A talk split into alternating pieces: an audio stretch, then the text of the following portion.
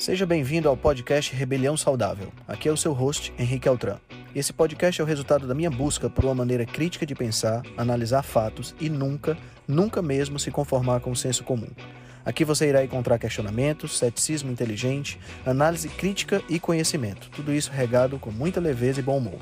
Irei entrevistar personalidades de diversas áreas para um bate-papo com uma troca franca de ideias. Prometo a você que sempre pensarei fora da caixa para levar informações relevantes, de aplicabilidade imediata, além de muita inspiração. Junte-se a nós. Ser saudável é a melhor maneira de se rebelar contra o sistema.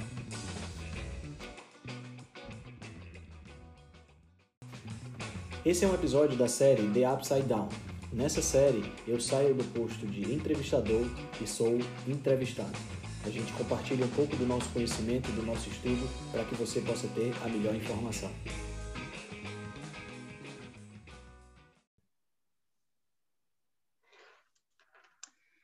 Olá, viva! Muito boa tarde, sejam todos muito bem-vindos à segunda parte da entrevista Low Carb baseada em ciência com o Henrique Altran. Como eu referi na primeira parte da nossa entrevista, o Henrique sabe imenso de nutrição e de saúde. Uh, ele é finalista do curso de nutrição, criador do movimento e host do podcast Rebelião Saudável é também coautor do e-book Cozinha, Cozinha, Ancestral. Enfim, estas são só algumas das muitas coisas que se poderia dizer sobre ele. Olá, Henrique, de novo, muito bem-vindo a esta segunda parte. Obrigado, Isabel, obrigado pelo convite. Então, eh, como eu anunciei, vamos dar, vamos dar seguimento à nossa, à nossa conversa de, de, de, de, alguma, de algumas semanas atrás, em que falámos sobre low carb e low carb baseado em ciência. Tu explicaste-nos a diferença entre os vários tipos de estudos, foi uma, uma autêntica aula, já recebi imenso feedback sobre essa, sobre essa explicação. E, e hoje começava por perguntar-te, uh, pedir-te que comentasses Portanto, os estudos mostram que a alimentação low carb e cetogénica são mais eficazes eh, na, na, perda de peso, portanto, quando as pessoas querem reverter estados de excesso de peso ou de obesidade. Uh, por, nomeadamente porque diminui a fome, não é? E como nós, como nós sabemos, a fome normalmente é sempre o grande impedimento de qualquer estratégia de emagrecimento. Como diz o Dr. José Carlos Souto, a fome é o cemitério de todas as dietas, não é? Exatamente, exatamente. As pessoas acabam por desistir por ter fome. E realmente com cetogénica e com, com low carb, e particularmente cetogénica, nós sentimos menos fome. Uh, eu gostava que tu nos explicasses, do ponto de vista hormonal e metabólico, porque é que isto acontece, porque é que nós temos menos fome e, portanto, somos mais bem-sucedidos neste tipo de alimentação. O perfeito, que é que favorece perfeito. este emagrecimento? Perfeito. Bom, primeiro é importante para o pessoal que está assistindo a gente entender que no emagrecimento, né, na perda de gordura, essa é uma situação que para o nosso corpo não é uma situação fisiológica, não é uma situação que o corpo quer. Na realidade, por conta da nossa, da nossa, do nosso processo evolutivo, né, e o pessoal já deve ter percebido que eu sempre trago essa questão da evolução, que a gente tem que sempre entender o contexto, né, o contexto biológico e, consequentemente, o contexto evolutivo daquilo que a gente está, está explicando. Então, do ponto de vista evolutivo, o que acontece? A gente vem de, de, de um período de uma evolução aonde nós tínhamos períodos de escassez e períodos de abundância alternados. Né? Uhum. Então, nós tínhamos aí a primavera e o verão, onde a gente tinha uma abundância de alimentos, caças mais gordas, abundância de frutos, de repente até mel ou algum outro tipo de, de, de alimento mais doce, e o período da, da, do outono e do inverno, onde as folhas caem, as, a, os animais ficam com menos gordura, fica um pouco mais complicado de você conseguir é, é, a, alcançar ou ter alimento, então o jejum e a falta de comida acaba se tornando mais constante. Então, nós desenvolvemos uma adaptação aonde no, o nosso processo de, de, de, alimentação fazia com que a gente ganhasse peso durante a primavera e o verão, e esse peso era, lógico, ganho na forma de gordura, e essa gordura em excesso, na maioria das vezes, eu não posso nem dizer em excesso, mas a, a gordura aumentada iria ser metabolizada, ia servir como fonte de energia durante o, os períodos de escassez. Né? Então, uhum. para o corpo, quando você entenda conscientemente, eu sei que tem comida na minha geladeira e que a hora que eu quiser eu posso ir lá comer. Mas o meu corpo não sabe disso. Então ele não sabe se eu vou comer no jantar, ele não sabe se eu vou comer amanhã. Então ele sempre vai segurar essa, essa, essa gordura energia. em excesso que foi acumulada, essa energia que foi acumulada na forma de gordura. Tá? Então, isso é importante ficar claro para as pessoas entenderem por que, que low carb é uma alternativa interessante, por que, que a cetogênica é uma alternativa interessante para perda de peso. Muito bem. Quando você faz uma dieta tradicional de restrição calórica, né, você está dizendo para o corpo que os, o ambiente ao seu redor tem pouca comida. Uhum. Então você está mimetizando o que acontecia no outono e no inverno de tempos atrás, né? Então, a partir desse princípio, qual é a reação do corpo? Inicialmente é perder peso. Só que na medida em que o corpo começa a ter acesso a uma restrição calórica, ele começa a perder peso, começa a perder gordura, mas mecanismos fisiológicos fazem com que a gente entre, é, com que a gente diminua a nossa taxa metabólica uhum. para se manter vivo por mais tempo. Uhum. Nós devemos lembrar também da primeira transmissão que o objetivo de todo ser vivo no planeta é sobreviver o máximo de tempo suficiente para se reproduzir por muitas e muitas vezes. Então, nós, assim como qualquer outro animal, temos essa tendência. Nós queremos sobreviver o máximo de tempo possível. O nosso corpo vai fazer isso. Né? Então, se eu tenho é, uma restrição calórica, o meu corpo gradativamente ele vai adaptando o, o metabolismo, diminuindo o metabolismo, para que eu possa perder o mínimo de gordura possível, que para ele significa o quê? Sobreviver por mais tempo. Né? Uhum. Então, esse é o principal problema das dietas tradicionais. Porque, veja bem, Isabel, é, fazer exercício e é, trabalhar a questão da, da, da fome e, e, se segurar para não, não, não furar a dieta, se você tiver força de vontade, tiver realmente determinado, você consegue. O problema é que essa dieta ela já está naturalmente fadada ao fracasso, porque uhum. a pessoa vai parar de perder peso ou vai diminuir muito radicalmente a perda de peso. Então, você tem aí uma perda de, sei lá, 4, 5 quilos no primeiro mês, mas essa perda cessa. E na medida que essa perda cessa, né, aí vem a frustração, vem a falta de motivação, então é muito fácil da pessoa desistir. Né? Uhum. O que não acontece quando você está dentro de uma dieta low carb, dentro de uma dieta cetogênica. Por quê? Porque você não está fazendo restrição calórica voluntária, você não está diminuindo exageradamente a quantidade de calorias que você está ingerindo. Né? Uhum. O que você fez foi diminuir a ingestão, né? numa dieta low carb ou numa dieta cetogênica, o que você faz é diminuir a ingestão de carboidrato. Quando você diminui a ingestão de carboidrato, a gente vai já falar dos efeitos hormonais. Você não diminui necessariamente a sua ingesta calórica, porque parte desse carboidrato vai ser substituído pela ingestão de gordura. É claro que nós não podemos dispensar o valor das calorias, certo? Uhum. As calorias, elas não são a coisa mais importante, mas elas importam.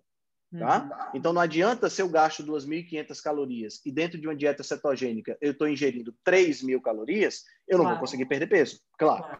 Tá? Isso, é, isso é, bem, é bem claro. A questão é que em uma dieta cetogênica ou em uma dieta low carb, é, se você se mantiver dentro da filosofia do estilo de vida cetogênico, do estilo de vida low carb, é muito pouco provável você ingerir calorias a mais. Por uhum. quê? Porque você vai estar tá baseando a sua alimentação em comida de verdade. Uhum. Você não vai estar baseando a sua alimentação em produtos ultraprocessados. Né? Se você estimulam baseia a sua fome, né? que estimulam a fome, fome ou que contém uma quantidade de energia muito grande em um volume muito pequeno. Uhum. Por exemplo, uh, uma pessoa que está fazendo uma dieta cetogênica e que exagera, por exemplo, no consumo de creme de leite. Creme de leite é delicioso. É muito natas. fácil você. Em Portugal dizemos natas. Natas. É muito fácil você consumir em excesso as natas, né? É muito fácil sem sombra de dúvida. E aí o que, que acontece? É, é, você está ingerindo um alimento que é pura energia. Então, é fácil você ultrapassar a sua, a sua demanda calórica por conta da ingestão da, da, das natas. Assim como é fácil, por exemplo, você ultrapassar se você toma vários cafezinhos ao longo do dia e em cada um desses cafés você coloca uma colher de óleo de coco. Uhum, né? Uhum. Mas veja, eu estou falando de alimentos que já são processados. Mesmo que sejam alimentos minimamente processados, como é o caso do creme de leite, como é o caso do óleo de coco, são alimentos que são processados e há uma concentração de energia. É energia pura. Entendeu? Então, quando você ingere energia pura, aí sim você tem esse problema. Aí a gente vem para aquele conceito da, da, da combinação, né, da proporção entre proteína e energia. Tá? Uhum. Mas a, a, o que é importante, se você, se você foca no estilo de vida onde você tem uma alimentação saudável e você prefere comida de verdade, o que é, que é comida de verdade? é a carne, é o peixe, é o frango, né? É a, a, a, as saladas, as frutas. Plantas e bichos. Plantas e bichos. Eu, eu gosto mais de bichos e plantas, porque eu prefiro colocar os bichos na frente, certo? Porque eles são mais importantes. Mas está correto. Bicho e planta, planta e bicho, se você tem esse conceito dentro da, da, da sua alimentação, a probabilidade de você exagerar nas calorias é muito pequena, porque esses alimentos são extremamente sacietógenos. Uhum. Eles vão te promover uma saciedade muito grande. Né? Então é difícil, por exemplo, eu, eu, costumo dizer isso em relação aos ovos, né? É difícil você comer, você botar num prato só e comer 10 ovos.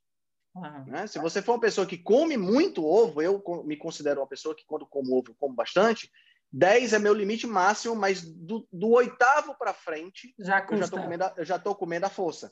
tá entendendo? Eu já estou comendo, forçando a, a, a, a, a comer.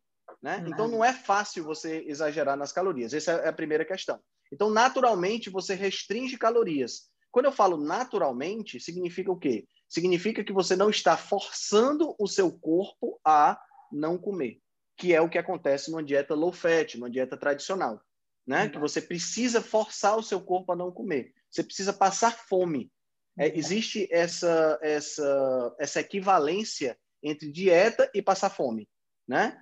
Eu, uma vez eu tava, tava, fiz um desafio e uma das pessoas colocou assim: se não tiver sofrimento, não dá resultado.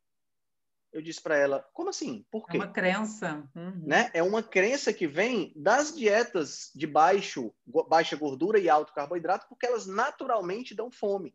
Então uhum. você acaba ficando com fome de duas em duas horas, de três em três horas. Pô, você ficar comendo de três em três horas, isso é coisa para roedor, né? Que come o tempo todo. Ou para ruminante, que fica comendo o tempo todo. Nós não fomos feitos para isso, né? Então, essa é a primeira vantagem da dieta cetogênica e da dieta low carb. Você sente menos fome. E o fato de você sentir menos fome, ele é, ele é, é encarado naturalmente pelo corpo. Por quê? Porque você não está colocando para dentro alimentos que têm uma densidade nutricional pequena. Pelo contrário, uhum. você está colocando para dentro alimentos que têm uma densidade nutricional alta. Uhum. Né? E essa densidade nutricional está nutrindo o seu corpo. Por isso você está ficando sem fome. Né? Então, Ou uma das seja... coisas que eu sempre falo para os meus clientes é coma quando tiver fome uhum. e pare de comer quando tiver se sentir saciado. Se você uhum. fizer isso, só isso por si, você, isso lógico, dentro de um estilo de vida low carb ou cetogênico, você já, tá, já vai estar tá restringindo calorias. Né? Uhum. Essa é a primeira vantagem.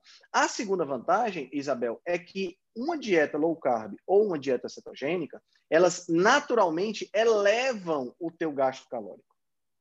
Certo? E isso já foi evidenciado em estudos. Tem é, alguns estudos do David Ludwig. O David Ludwig ele é um, um médico de Harvard, né?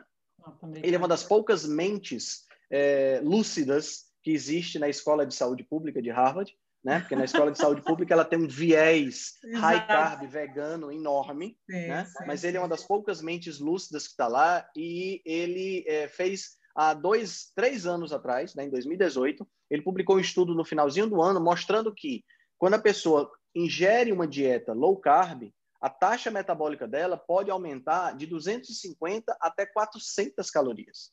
Uhum. Só pelo fato de ter mudado a alimentação. Porque a proteína dá mais trabalho a digerir, não é? Proteína dá mais trabalho a digerir e o corpo reage melhor, porque a gente tem sempre que entender a base do nosso, da, nossa, da nossa fisiologia é uma base evolutiva. Nós não uhum. evoluímos comendo trigo, soja, milho, é, é, é, arroz. Nós evoluímos comendo carne de caça. Nós evoluímos comendo gordura. Gordura sempre foi um, parte integrante da nossa alimentação e é, é, é elevada à categoria de alimento sagrado. Uhum. Ela foi vilanizada na década de 50 e relegada como se fosse o refúgio, né? como se fosse uma coisa ruim, uma coisa nojenta, mas durante todo o nosso processo evolutivo, até a década de 50, gordura ela era algo é, é, é, cultuado como sendo a parte mais importante do animal. Por quê? Porque a escassez alimentar nos fazia procurar aquele nutriente que tem uma quantidade maior de energia. Energia. Tá entendendo? O problema é que hoje nós não vivemos numa escassez alimentar.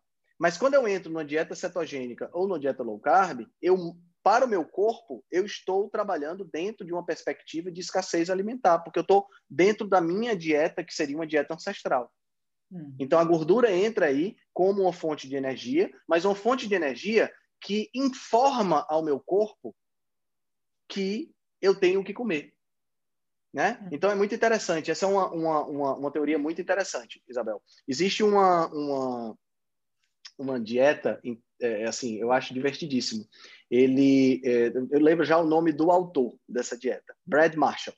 Ele tem um blog, tá? E ele é criador de porcos, é bioquímico, doutor em bioquímica, e ele fez uma dieta chamada dieta do croissant. Como é que funciona a dieta do croissant? Ele fez, ele passa o dia todo comendo croissant e o que é que ele queria provar com essa dieta? Né? O que ele queria mostrar com essa dieta é que a gordura proveniente dos animais, principalmente a gordura rica em ácido esteárico, o ácido esteárico, para quem está nos acompanhando, é um ácido graxo saturado, que há em grande quantidade na gordura, principalmente na gordura de ruminantes, tá? É um ácido graxo de 18 carbonos, certo? Um ácido graxo saturado de 18 carbonos. Então, ele fez esses croissants não com óleo vegetal, né? óleo de sementes. Ele fez com o ácido esteárico. Por que, que, é importante entender essa distinção? Porque os óleos de semente eles não são ricos em gordura saturada. Eles são ricos em gordura poliinsaturada, ou seja, aquela gordura que tem ligações duplas entre os átomos de carbono. Dentre essas gorduras, né, dentre esses óleos, a, o ácido graxo mais é, presente é o ácido linoleico, que ele é um ácido graxo também de 18 carbonos, que tem duas ligações duplas. E aqui é interessante porque a mensagem que essas duas gorduras passam para o corpo é totalmente distinta. Uhum, né? claro. Enquanto o ácido graxo poliinsaturado, o, o ácido linoleico, eu não encontro em, em, quantidade suficiente nas gorduras animais, eu encontro muito nas gorduras vegetais, principalmente nos óleos de semente e nos grãos. Né? E aí a gente precisa, precisa se perguntar, quando é que eu, homem das cavernas, comeria ou comia muitos vegetais? era exatamente no período onde eu tinha escassez alimentar do meu principal alimento. Qual era o meu principal alimento? A minha caça. Então, esse, esse ácido graxo, esse ácido linoleico, passa para o meu corpo uma informação de escassez. O meu ambiente está escasso, o meu ambiente tem pouca comida, portanto, eu preciso armazenar o máximo possível, baixar minha taxa metabólica, porque senão não sobrevivo. Uhum. Enquanto que o ácido esteárico, presente em grande quantidade na gordura animal, diz para o meu corpo que a caça está gorda, tem abundância de comida, então eu não tenho problema de eu queimar energia, porque eu tenho abundância de comida no meu ambiente. E foi exatamente isso que o Brad Marshall mostrou, porque ele fez croissant feito com farinha refinada, mas com ácido esteárico, e emagreceu comendo isso. Ele não sentia fome, consequentemente ele tinha um déficit calórico, né? E por conta do, da gordura diferenciada, o carboidrato não teve tanta influência, né? Mas eu estava falando exatamente sobre isso, por quê? Porque os estudos do David Ludwig mostram que uma dieta low carb ou uma dieta cetogênica aumentam o teu metabolismo, e não só aumentam o teu metabolismo, mas como te mantém com uma reserva energética circulante durante mais tempo na, na corrente sanguínea. Uhum. Então, o, o, quando, uma vez que você tem uma refeição cetogênica, você tem mais energia circulando no teu sangue durante mais tempo. Se eu tenho energia circulando no meu sangue durante mais tempo, significa que eu não tenho fome. Uhum. Entendeu? Então, isso tudo tem a ver com isso que nós estamos falando, porque uma dieta low carb, uma dieta cetogênica, vai me proporcionar um aumento do metabolismo, portanto, eu vou gastar mais calorias, ao mesmo, ao mesmo tempo que vai diminuir minha fome consequentemente me dá restrição calórica. Então, eu gasto mais calorias e restringo a, a, a minha ingestão calórica de forma natural. Aqui Exato. que está o grande, o grande lance é esse. Eu não tenho, eu não preciso estar tá pesando comida, eu não preciso estar tá, é, é, é, é, medindo aquilo que eu estou comendo, comendo de três em três horas, nada disso é necessário, porque eu estou comendo bicho e planta até a minha saciedade né? Então, eu estou desenvolvendo ou re, é, é, repercebendo, né? percebendo novamente os meus limites, né? o que é fome, o que é saciedade, e aí isso tudo funciona de forma muito mais natural. E o jejum aparece de forma natural também. Exato, sem ser uma Não imposição, é? né? Uhum. Sem você ter que ficar, eu vou fazer jejum. Não. Se você só vai comer quando tiver fome, se você não tiver com fome, você pula a refeição. Então, se você comeu no almoço e tá 8 horas da noite, você tá bem, não precisa jantar. você vai dormir sem jantar, o que é que acontece? Você está fazendo jejum. Se você acordou no outro dia, né, jantou bem e acordou no outro dia sem fome, por que, que você precisa tomar café da manhã? Claro. Entendeu? Não há, não há essa necessidade. Né? Então, é, a, essas duas modalidades que eu gosto de chamar de estilo de vida e não de dietas, Exato. né? Exato. Porque é muito importante. Eu, eu, eu, assim, na realidade, qualquer coisa que você coma faz parte da sua dieta. Você pode fazer uma dieta low carb, você pode fazer uma dieta low fat, você pode fazer uma dieta é, é de engorda. O importante é entender que dieta é o que você come. Sim, Mas como é padrão alimentar, não é? Só Exatamente. O coletivo está associado a sofrimento, a privação. Exatamente. A... Por isso é que eu não gosto de usar a, os termos dieta low carb. Eu gosto de usar hum. estilo de vida low carb, estilo alimentar low carb.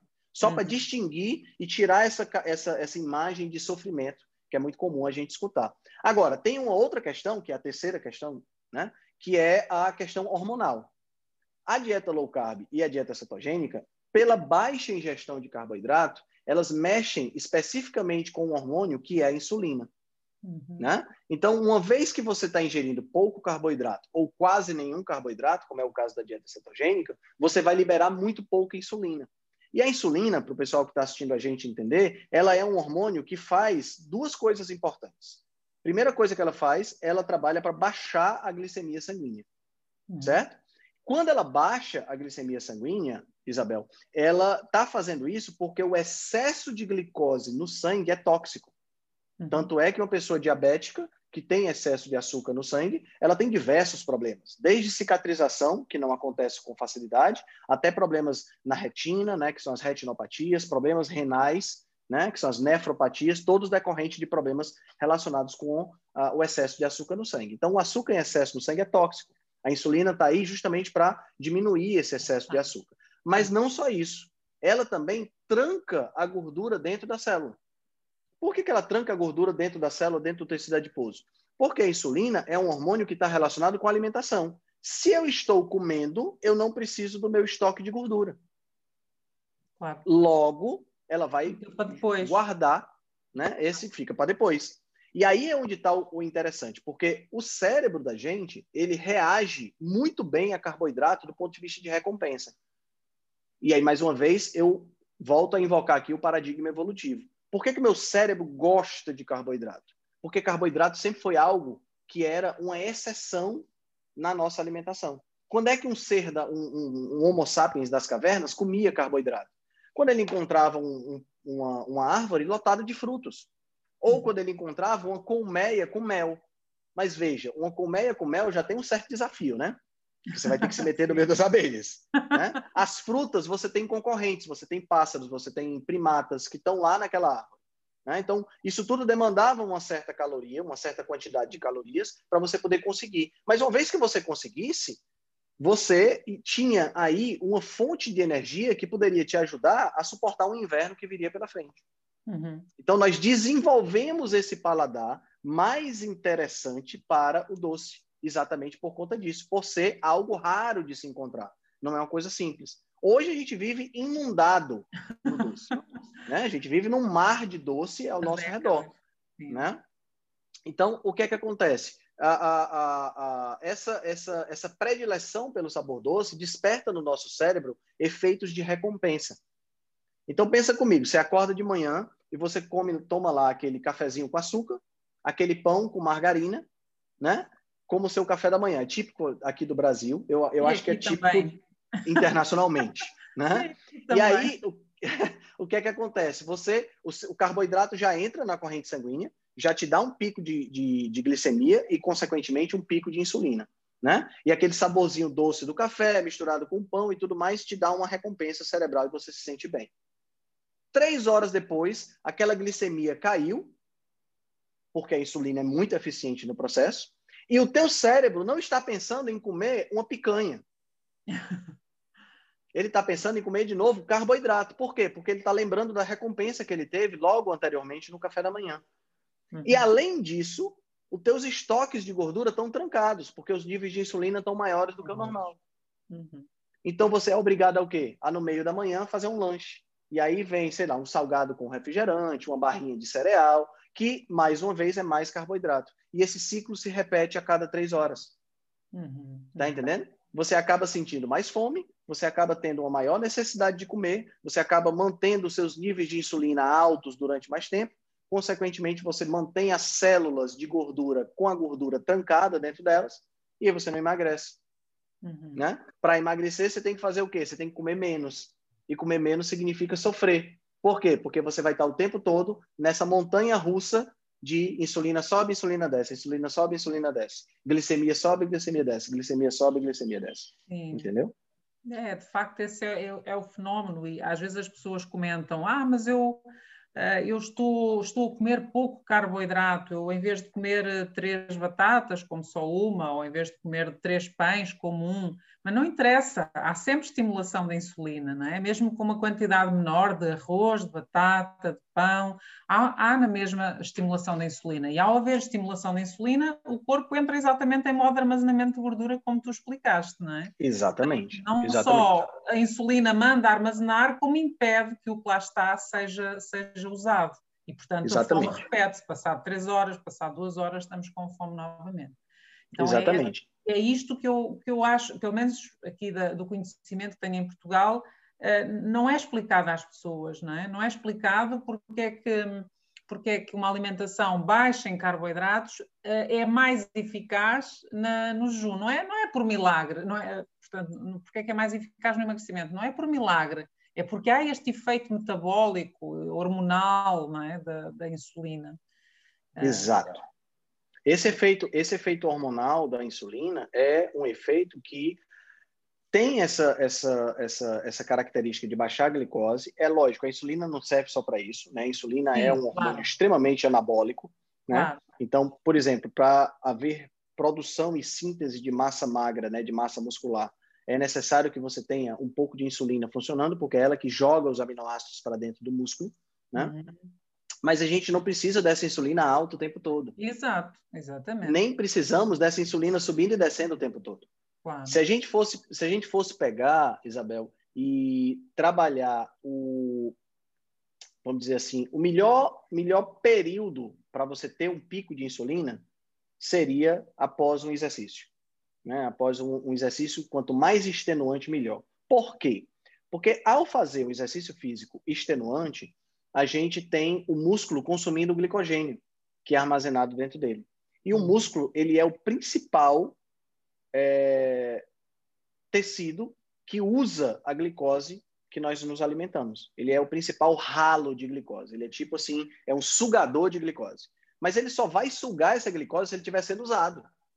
Uhum. E o que nós observamos é o que? São as pessoas indo para a academia já com um pré-treino rico em glicose, rico em açúcar, né? Uma banana com aveia, uma banana com aveia e mel, essas coisas que o pessoal Very passa. Typical. Com doce de leite, muito típico, né? Pão com doce de leite, essas coisas. Então, quer dizer, o cara já chega no treino com a glicose no sangue lá em cima. Se a glicose no sangue está lá em cima, o corpo não vai usar a glicose que está armazenada e muito menos o excesso de o, o estoque de gordura. Claro. Ou e seja, aí o que acontece? O que tu estás o, a dizer, o, desculpa interromper-te, o que tu estás a dizer é que essa recomendação de comer banana com aveia, ou seja lá o que for, antes do treino, não faz qualquer sentido. Para a maioria não das faz, pessoas, entenda-se. Não faz nenhum sentido. Claro. Nenhum sentido. Certo? Não faz nenhum sentido. Por mais sentido. que o instrutor do ginásio ou da academia diga que sim, não é? Sim, não faz absolutamente, absolutamente nenhum sentido. Então, o que é que acontece? O cara foi para lá com muita glicose no sangue. Esse já é o primeiro problema, né? Aí, depois do treino, ele já se entope de glicose de novo. Então, claro. o músculo, nessa situação, o músculo ele não é, ele não é o que eu acabei de falar, ele não é o ralo de glicose.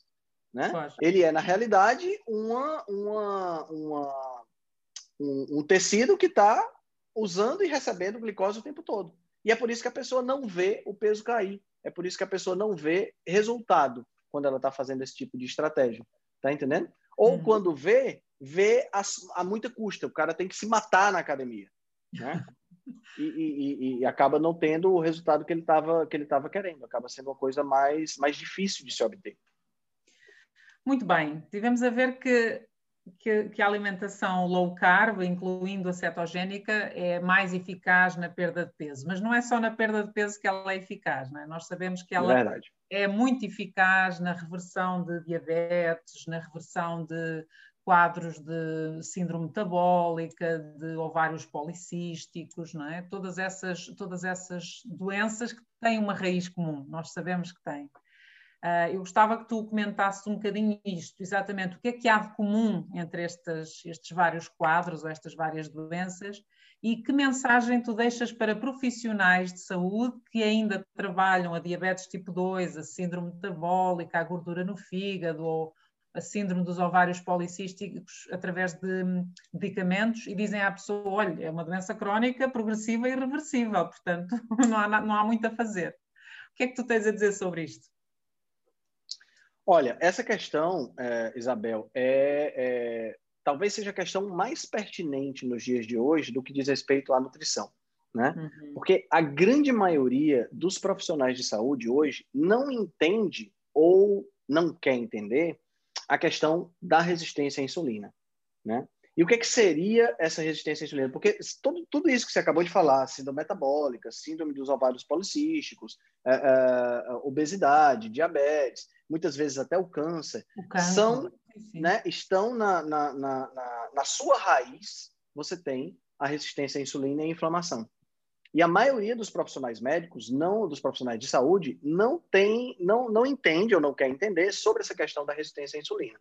Então, acho que vale a pena a gente conversar um pouquinho sobre isso. Né? O que é, que é a resistência à insulina? A resistência à insulina ela pode acontecer de duas formas. Ela pode acontecer de uma forma fisiológica e pode acontecer de uma forma patológica certo? Uhum.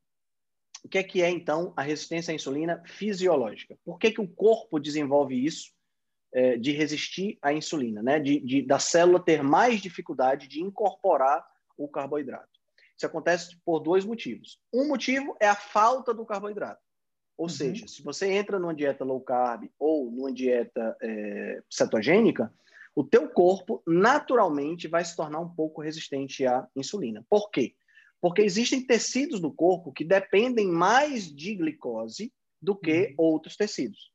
Então, aqueles tecidos que dependem menos, eles vão economizar a glicose para os tecidos que dependem mais. E eu falei anteriormente que o tecido que mais usa glicose no corpo todo qual é? São os músculos.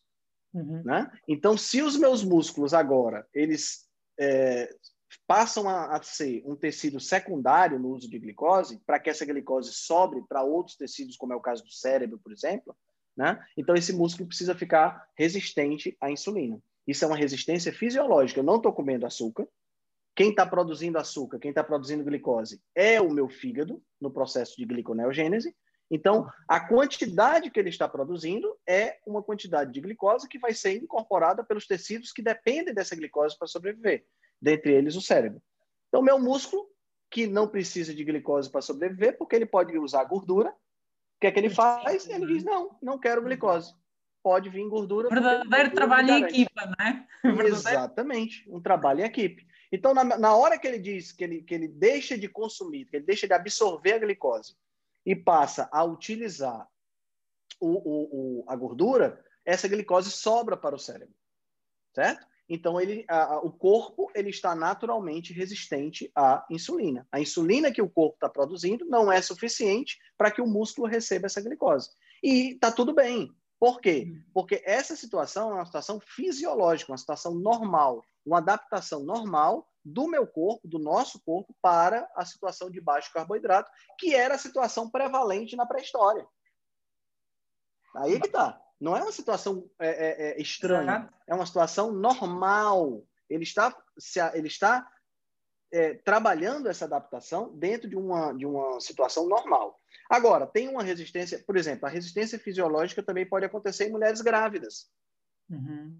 Né? Mulheres grávidas, quando estão a, a, a partir, normalmente a partir do, do, do quinto, quarto, quinto mês, elas começam a desenvolver uma resistência fisiológica à insulina. Por quê? Porque precisa sobrar glicose para, para o embrião, para a criança. Ah. Né? Então, ela desenvolve isso aí. O problema é que, se eu sou resistente à insulina, mesmo que seja fisiológico, né? no caso da mulher grávida, e eu estou comendo muito carboidrato, eu corro o risco de desenvolver a diabetes gestacional. Uhum. Entendeu? Por isso é que é tão importante as mulheres grávidas usarem uma estratégia low carb ou cetogênica para não desenvolverem essa diabetes. Entendeu? Quando, quando, te perguntam assim, e a mim às vezes também me perguntam, então e a low carb não vai fazer mal à grávida e à criança? Pelo contrário. Né? Pelo contrário, porque, não é? Pelo contrário, porque vai permitir que a mulher tenha uma gravidez super saudável, uma gravidez claro. sem ganho exagerado de peso, né? E a criança vai estar recebendo todo o aporte calórico, energético e de micronutrientes que ela precisa. Né? É, a, a, minha pergunta, normalmente, quando a, pergunta, quando a pessoa chega para mim e diz assim, a low carb não vai fazer mal para uma, uma mulher grávida, eu normalmente respondo assim, uma mulher grávida que come brócolis, alface, tomate, carne, ovos, queijo, essa mulher está comendo ruim? Exato. Né? Porque... É incrível que ninguém se preocupa se vai fazer mal à criança tomar todos os dias o pequeno almoço com pão, comer arroz e batata, comer doce à sobremesa. Aí ninguém se preocupa se, faz mal à criança. Quando Não é toca é comer isso. comida de verdade, carne, peixe, ovos, legumes, eh, frutas, ficamos, as pessoas ficam preocupadas pessoas se vai fazer mal à criança. se é demasiado restritivo. É Enfim. muito interessante. Citando, citando um caso, um, um, exemplo prático, a minha prima, eu tenho uma prima que mora em São Paulo e ela, ela, ela tem 43 anos de idade. E ela sempre, te, sempre, sempre teve vontade de engravidar. Teve até uhum. situação em que ela acabou perdendo, perdendo o bebê e tudo mais. Nesse ano passado, né, ela, ela engravidou e ela estava muito acima do peso. Ela tem 1,60m, 1,60m e poucos e estava com quase 90 quilos. Estava com 86 quilos, se não me engano. E, é, não, 82 quilos tá, foi. Ela finalizou a gravidez com 88. Então, o que aconteceu? Ela entrou em contato comigo e disse, Henrique, eu preciso de ajuda porque eu não quero engordar. É, já faz muito tempo que eu estou querendo ter essa criança e aquela coisa toda já abortou uma vez, então eu quero, quero realmente fazer dar certo. E eu disse, não tem problema, vou lhe ajudar. E passei para ela orientações muito simples, né? Vamos tirar aí todos os farináceos, vamos tirar os grãos, integrais ou não, vamos basear a sua alimentação em berries, né? Em frutas vermelhas, folhas, né? Frutos não doces e bicho. Carne, vegetais e ovos, peixe, frango, sem nenhum problema. E pedi para ela mandar as fotos da, das refeições para mim. Né? E fui orientando direitinho o que é que ela deveria fazer. Então, ela se adaptou extremamente bem à alimentação, uma alimentação low carb, quase cetogênica, ou até mesmo cetogênica. Né? A, a, a Clara né, nasceu agora em janeiro, é um bebê super esperto, nasceu super saudável. Ela, durante o período de gravidez, ela só ganhou 6 quilos. Uhum, incrível. Uhum. E com um pouco menos de, de, de uma um pouco mais de uma semana depois do parto, ela já tinha perdido 10. Uhum. Então, o excesso de peso já foi embora e já está reduzindo e ela continua na dieta. Tem leite para Dedel. Né? Então, quer dizer, é, é, dizer que uma dieta cetogênica faz mal para a gravidez não faz, é, não faz nenhum sentido. É, e, e, é interessante porque a médica dela, a endócrino que a acompanhava, a ginecologista, entrou em contato comigo pelo, pelo Instagram, perguntando como era a estratégia que eu estava fazendo, querendo me passar outras pacientes. Eu disse, não, calma, ainda nem me formei. calma, não se preocupa que no ano que vem eu já me formo e a gente pode estabelecer essa parceria. Mas foi muito interessante porque a própria médica ficou empolgadíssima com o resultado. Porque ah. ela já tinha uma tendência a ter diabetes, né? ela já tinha glicemia acima de 100 quando acordava, antes de engravidar. Se não tivesse havido essa intervenção, ou se ela tivesse usado uma intervenção tradicional, ela não teria conseguido ter esse tipo de resultado. Claro. Entendeu? Então, essa é a resistência fisiológica. Exato. Agora nós temos a resistência patológica. Uhum. O que é, que é a resistência patológica? A resistência patológica é quando o teu corpo tem tanto açúcar, tanto carboidrato, que ele não consegue mais lidar com o excesso de carboidrato que ele está que ele tá ingerindo. ingerindo. Então, assim, o nível de gordura já chegou no máximo, né? E as células já estão inundadas de energia já estão inundadas de excesso de carboidrato. E aí, o que é que as células fazem? Principalmente as células do fígado, elas vão se tornar resistentes. Agora, é uma resistência patológica. É tipo assim, eu não aguento mais receber carboidrato porque você já me inundou de carboidrato. O meu metabolismo não dá conta. Então, eu não preciso mais dele. Eu dou um stop e paro de receber. Aí o que é que o pâncreas faz? O pâncreas é o órgão que produz a insulina. Continuar então o que é que ele vai fazer? Se X não está resolvendo, vamos para 2X. Ah. E resolve por um tempo. Do... Só que na medida em que o tempo passa, esses 2X também não vão não mais chega. resolver. É. E, e o médico prescreve mais, né? E o, o médico, médico prescreve mais. mais. E o nutricionista, o nutricionista, o médico prescreve mais insulina ou um medicamento para estimular a liberação de insulina e o nutricionista prescreve mais açúcar, mais carboidrato. Porque na, tradicionalmente o nutricionista precisa colocar 50, 55% de carboidrato na alimentação das pessoas. E aí o que, é que vai acontecer? Se eu estou comendo mais açúcar, o meu pâncreas vai ser forçado a produzir mais insulina, porque a minha célula não aguenta mais. Então, aquele 2x já não funciona, depois eu vou para o 3x, eu vou para o 4x, e aí você chega numa situação insustentável, que é quando o pâncreas não aguenta mais, já produz, já está funcionando na capacidade máxima, e a glicemia não baixa mais. Pronto, você tem um diabético tipo 2. Entendeu?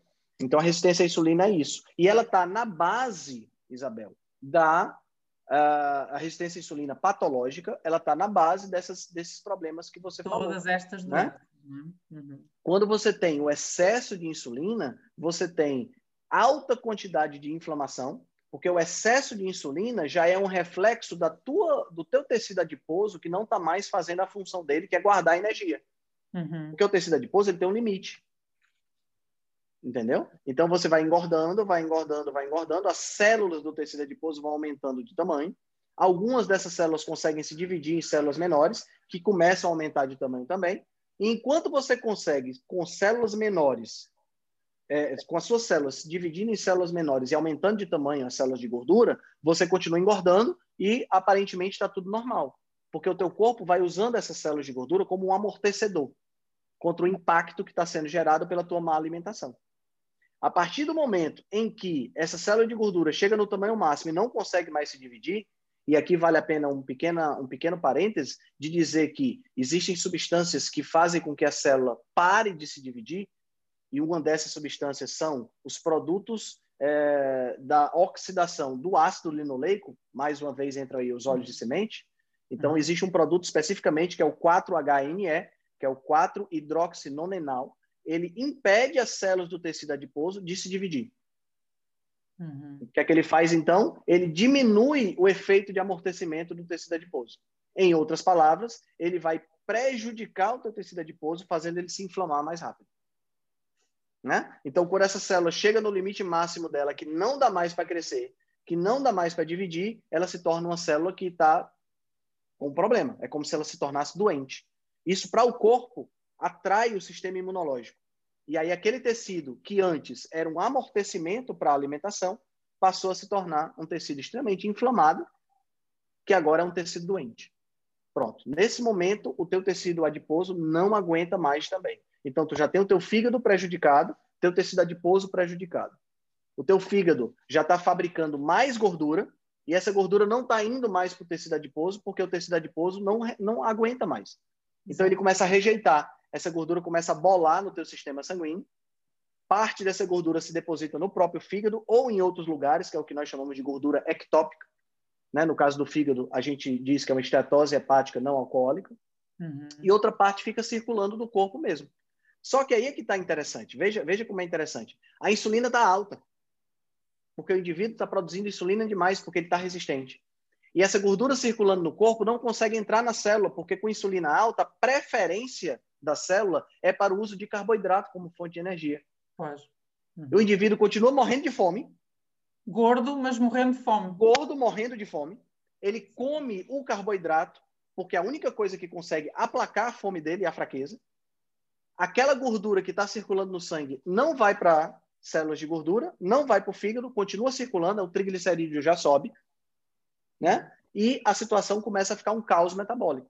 E aí você tem câncer, você tem diabetes, você tem aterosclerose, você tem síndrome dos ovários policísticos. A síndrome dos ovários policísticos ela acontece porque o excesso de insulina faz com que a mulher transforme mais hormônio, mas, é, mais, transforme menos hormônio é, masculino em hormônio feminino. Uhum. Você tem um acúmulo de testosterona. Esse acúmulo de testosterona faz a síndrome do ovário policístico. Que o organismo está resistente à insulina. Entendeu? Então, quer dizer, todas essas doenças que a gente acabou de citar, elas têm uma raiz. Essa raiz é inflamação e resistência à insulina. Ou seja, uma pessoa com resistência à insulina está aí cronicamente inflamada, é, é uma bomba relógio, não é? Portanto, aquilo pode explodir para qualquer uma dessas vias que tu disseste, não é? Ou seja, são vários ramos de uma mesma raiz, se, se quisermos, não é? Ah, é impressionante como tudo, como tudo está relacionado com, voltamos ao carboidrato processado e à quantidade, não é? Porque nós estamos, evidentemente que Uh, não, é o, não é o arroz, já te ouvi dizer isto e já ouvi uh, muitos, muitos outros profissionais de saúde dizer isto, não é o arroz ou a banana que nos tornam doentes, mas quando nós estamos já com uma síndrome, quando estamos já com resistência à insulina instalada, até isso, é? até a banana, ou até o arroz, ou até a batata, agudizam a situação, não é? perpetuam a situação de resistência. E, portanto, não, seja, como comer tudo com moderação? Como? Não é? Como comer tudo com moderação? Estas coisas Exatamente.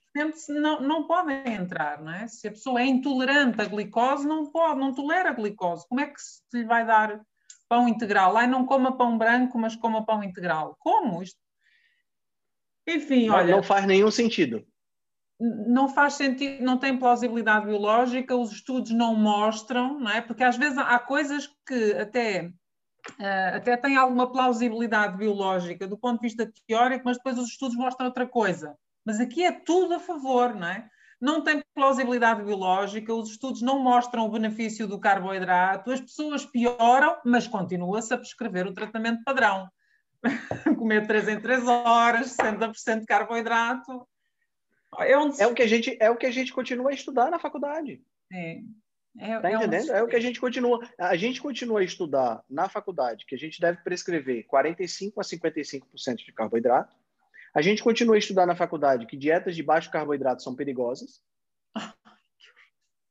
E a gente continua a estudar na faculdade que dieta cetogênica é dieta da moda. Pode. Tá entendendo? Que jejum é coisa, de, é coisa da moda, é invenção recente. Ainda vão ser Gente... necessárias algumas décadas, não? Para, para haver uma mudança de paradigma.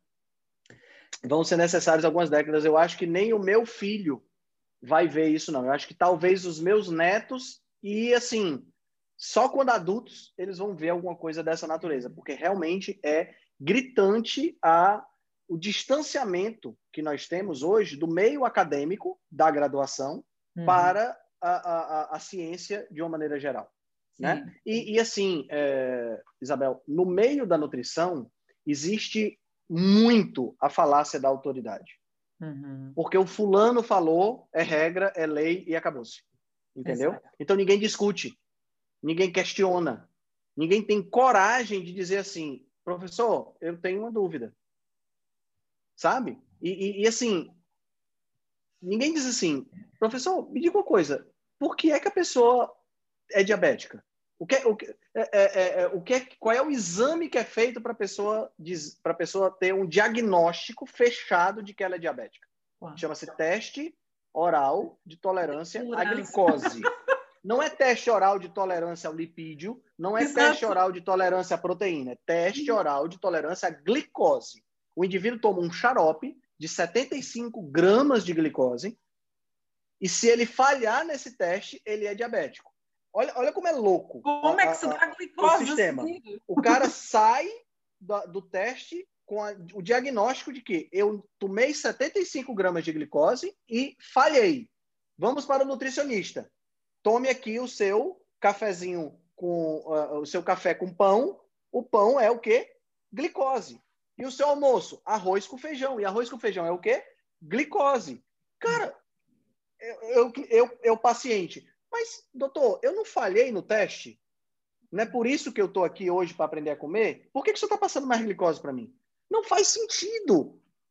É, é, é, é, de uma, é de uma, é, me perdoe, Isabel, porque eu me exalto às vezes, mas é de uma imbecilidade impressionante, impressionante, tá entendendo? E não tem uma, uma pessoa que diga assim, oh, peraí, professor, oi, psh, deixa eu só perguntar uma coisa. O cara não tem.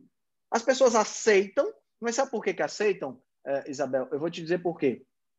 Porque nós somos uma sociedade de viciados. Sim. Viciados em açúcar e viciados em carboidrato. Uhum. A prova disso é que é tão difícil tirar da alimentação. Você, você sente calafrio, você fica suando frio, você sente dor de cabeça, você sente, sente um bocado de coisa quando você tira carboidrato. E as pessoas não querem passar por isso. As pessoas preferem muito mais escutar um nutricionista que diga assim: coma seu pãozinho. Seu pãozinho com doce de leite tem problema não. Pode continuar comendo. Elas preferem, é, confort, é, é reconfortante para elas escutar alguém dizendo: continue comendo essas porcarias. Sim. Porque é, é, é, é mudar é difícil há mesmo muito trabalho a fazer, não é? Como alguém dizia, a ciência avança funeral após funeral. Exatamente. Essa é uma frase do, essa é uma frase do Max Planck. Ah, já né? não lembrava do autor, é, exatamente. É, a ciência não avança porque novas ideias vão surgindo e vão dando lugar. Elas avançam porque as pessoas que acreditam nas ideias anteriores morrem exatamente. e as ideias, as pessoas novas vão conseguir é, é, é, colocar suas ideias e, e, por aí vai. E na nutrição isso é muito, muito, muito presente. Coisa que não acontece na física. Sim, sim, em outras áreas Entendeu? do saber, não é? Noutras outras áreas, áreas do saber não acontece, porque a pessoa chega na física, ela demonstra lá por A mais B com as equações matemáticas dela. E é claro, várias científica... pessoas vão é, é, é, analisar aqueles cálculos, mas assim, são cálculos, não tem ou tão certos ou tão errados, não tem como ser meio certo ou meio errado. Pronto, Uau. resolveu. Uau. Mas a nutrição não é assim, né? É, na nutrição. E, e a física, ela não tem tanto dinheiro envolvido.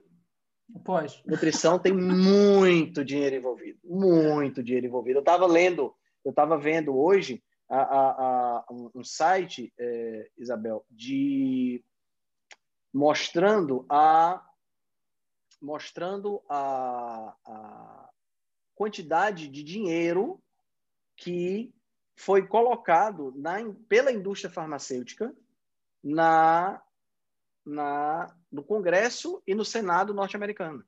Uhum, e, e é, é, é, é, impressionante. O nome do site é opensecrets.org, né? o Centro para Política Responsável.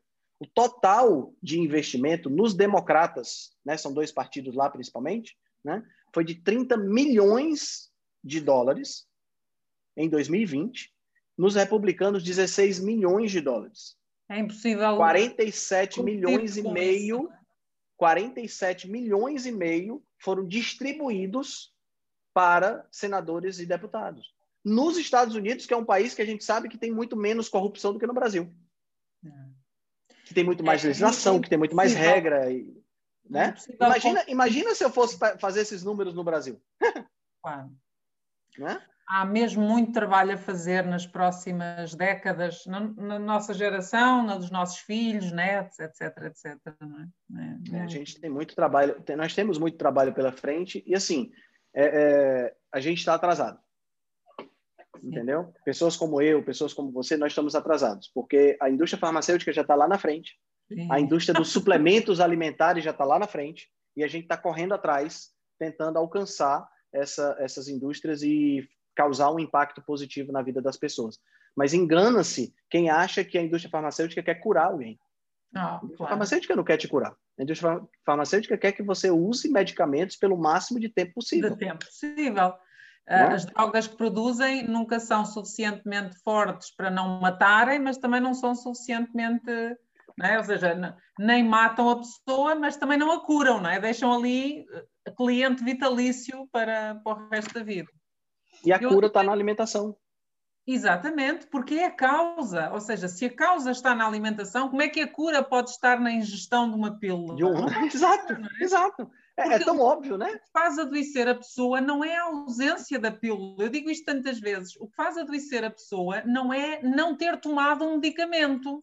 Não é? O que fez adoecer foi, foi a alimentação não. errática que elas teve. teve. Então, Exatamente. aquilo que vai curar tem que ser a alimentação melhorada e não a toma de um medicamento. exato, exato, exato. Enfim, eu também, eu também me apaixono por este tema e às vezes também me descontrolo um bocado, porque não consigo entender como é que como é que se fazem estas aberrações. Mas pronto, eu tenho uma pergunta sobre suplementos para ti, mas já lá vamos. Antes queria tá. perguntar-te uh, sobre, ainda sobre a alimentação low carb e cetogénica, tu há pouco já falaste na importância da proteína e eu gostava que tu explicasses um bocadinho melhor aos nossos ouvintes que razões é que nós temos então para priorizar? Porque tu disseste, não, bichos e plantas. Eu disse plantas e bichos e tu disseste, não, não, eu até prefiro bichos e plantas. Que razões é que nós, seres humanos, temos para priorizar a proteína em detrimento até das, das gorduras? Uh, qual é que é a função da proteína no, no nosso corpo? E uh, nós crescemos a ouvir que 0,8 gramas de proteína por quilo. Isso faz algum sentido? Qual é o, quais são os malefícios de comermos só 0,8 gramas uh, por quilo? Ah, e já agora, aquela coisa da proteína animal versus vegetal. Conta-nos sobre isso tudo, que é, são tudo temas muito interessantes. Certíssimo. É, bom, a primeira coisa é, é entender, é, Isabel, que essa, essa questão da proteína a proteína é, para nós, seres humanos, um nutriente limitante, certo? Então, nós vamos estar sempre em busca de proteína até, entre aspas, encher o nosso tanque de proteína, uhum. tá? Então, é o nosso nutriente limitante. E essa é uma das razões pelas quais, em uma dieta low fat, high carb, nós temos uma fome também inexplicável. Por quê? Porque nós estamos comendo pouca proteína. Claro. Certo? Então, a proteína, ela é o nutriente limitante. Por que ela é o nutriente limitante? Porque é ela é, depois da água, o principal constituinte do nosso corpo. Entendeu? Do então, cabelo, assim, pele, conta lá. De que é que, o que é que o nosso corpo é feito de proteína? Conta às pessoas. Cabelo, pele, músculo, né? Uhum. A, proteína ela tá, ela tá é, nos tecidos, ela, a proteína ela tá no sangue através da, da, das hemácias que carregam a hemoglobina, a proteína está no músculo que faz a contração muscular, a proteína ela tá nas enzimas digestivas, a proteína está em todas as enzimas que existem no corpo que aceleram as reações para que a gente possa ter vida. Tudo é proteína no nosso corpo. Tudo. Né? É, é, é, é assim, é, é, o nome proteína significa primeiro nutriente. Uhum. Proteus significa primeiro. Então, até isso, né? Então, a, a, a, quando você quando você entende isso, você entende que é, é, a gente não deve comer é, é, é, é baseado em carboidrato, em gordura. A gente deve comer baseado em proteína. Essa é a ideia, certo? E, e uma coisa importante, que é uma reflexão que eu estava fazendo hoje, é o seguinte: a gente tem nutrientes naturais e nós temos nutrientes essenciais. Vou explicar para o pessoal o que é que significa isso. Nutrientes naturais são aqueles nutrientes que são é, fabricados pelo próprio corpo.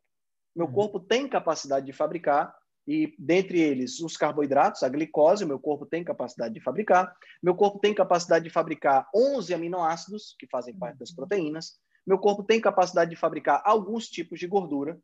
Mas meu corpo não tem capacidade de fabricar nove aminoácidos, que são chamados aminoácidos essenciais. Uhum. Meu corpo não tem capacidade de fabricar o ácido eicosapentenoico, que é o EPA, que é um ômega 3. Né? Nosso corpo ah, não tem capacidade de fabricar o ácido. Na realidade, ele até tem, mas a, a, fabricação é tão assim incipiente que é melhor a gente consumir. Né? Ele, a gente pode dizer que eles até são essenciais. O DHA, que é o ácido docosa hexenoico, que é o, é o ômega 3 também. Então, a gente precisa desses ingerir esses alimentos para que a gente possa, é, para que gente, esses nutrientes, para que a gente possa viver, né? Então pensa comigo, eu não preciso ingerir glicose, porque meu corpo fabrica glicose. Então, por que cargas d'água a minha dieta tem que ser 50% de um nutriente que eu não preciso, que eu fabrico? Sabe, não faz, não faz sentido. Né? Então, a proteína ela é o principal. São 20 aminoácidos que nós temos nas proteínas em geral. Desses 20, nove são essenciais, 11 são naturais. O meu corpo consegue fabricar. Tá? Uhum. Então, são esses aminoácidos que eu estou querendo. São esses tijolos que eu vou trabalhar a, a, a, na minha, na, no meu metabolismo para fabricar as minhas proteínas. Para fabricar cabelo, para fabricar enzimas, para fabricar pele. Pra, tudo isso é baseado nisso. Tá? Muito bem.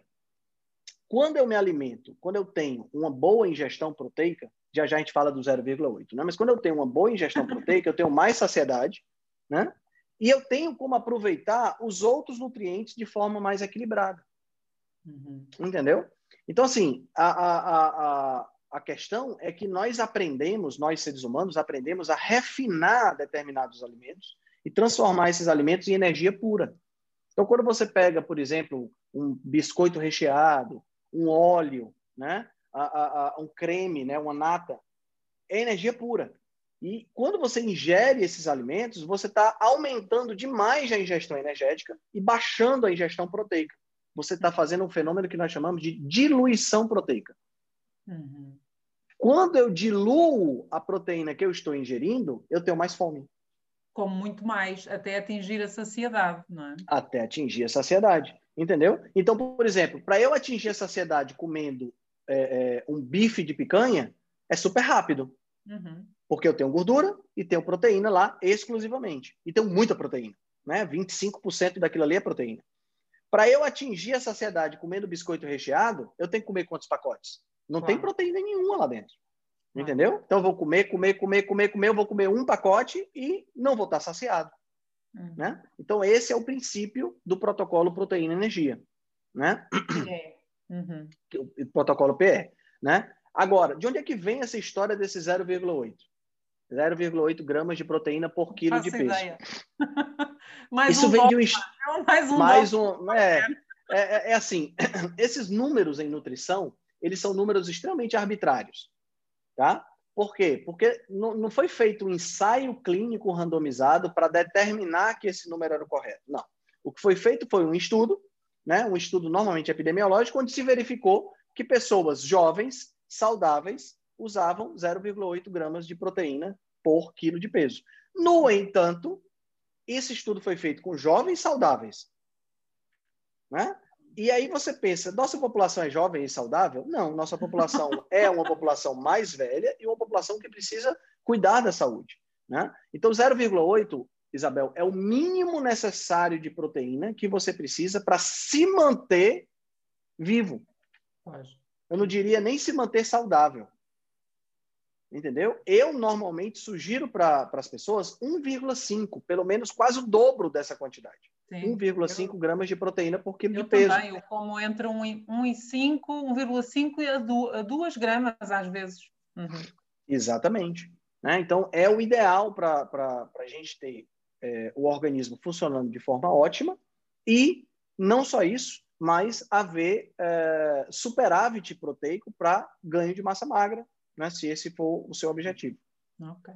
E aquelas pessoas que não comem, por exemplo, carne e que vão a fontes vegetais buscar a sua hum. proteína, do tipo feijão, o que é que acontece aí? Essa é, é uma essas proteína pessoas completa? Precisam, é essas pessoas essa... precisam entender primeiramente isso, né? Existe uma coisa é você dizer assim, tem proteína naquele alimento. Outra coisa é você saber se aquela proteína que está lá é uma proteína de alto valor biológico. Exato. O que é, uma proteína de alto valor biológico? É uma proteína que tem, número um, os nove aminoácidos essenciais. Número dois, em quantidades interessantes. E número três, ela precisa ser digerível.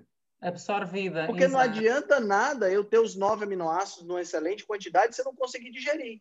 Uhum, uhum. Tá entendendo? Porque, por exemplo, vou dar um, um, exemplo bem característico. Unha. Unha é feito de queratina. Queratina é uma proteína de que tem todos os aminoácidos, os nove essenciais, em boa quantidade. Mas não adianta nada você comer unha ou comer cabelo. Exato. Vai sair inteirinho, porque aí tu consegue digerir. Exato. Entendeu? então precisa tempo. ser digerível e absorvível. Aí a gente vai comparar as proteínas de origem vegetal e as proteínas de origem animal. Proteínas de origem animal têm os nove aminoácidos essenciais em quantidade adequada e ela é totalmente digerível. Uhum. Certo? Ela é digerível e absorvível. E é interessante porque quando você pega, por exemplo, a carne vermelha, 98% no mínimo você vai ter de digestão e absorção. 98. Então sobra muito pouco, 98%. Então sobra muito pouco. Há pessoas que entendeu? dizem que, a carne fica a putrificar dentro do intestino. É, essa, essa, essa é, é, é, a coisa mais interessante que tem. É, é, é, um dos dogmas, né? Um dos mitos que a gente que a gente escuta, mas Nós que até mesmo na... a comer carne, como é que é possível? É, mas é, interessante porque até mesmo na faculdade a gente a gente é desmistificado. E olha que eu, eu, eu falo mal da faculdade, mas nesse aspecto foi, foi bem claro. A professora uhum. disse: olha, não vão me dizer que carne apodrece no intestino, porque isso não existe.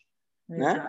Então, é, é, a, a, carne é muito bem digerida, muito bem absorvida. E ela tem os aminoácidos essenciais. Quando a gente parte para os vegetais, a gente tem, na grande maioria dos vegetais, uma quantidade muito pequena de proteína.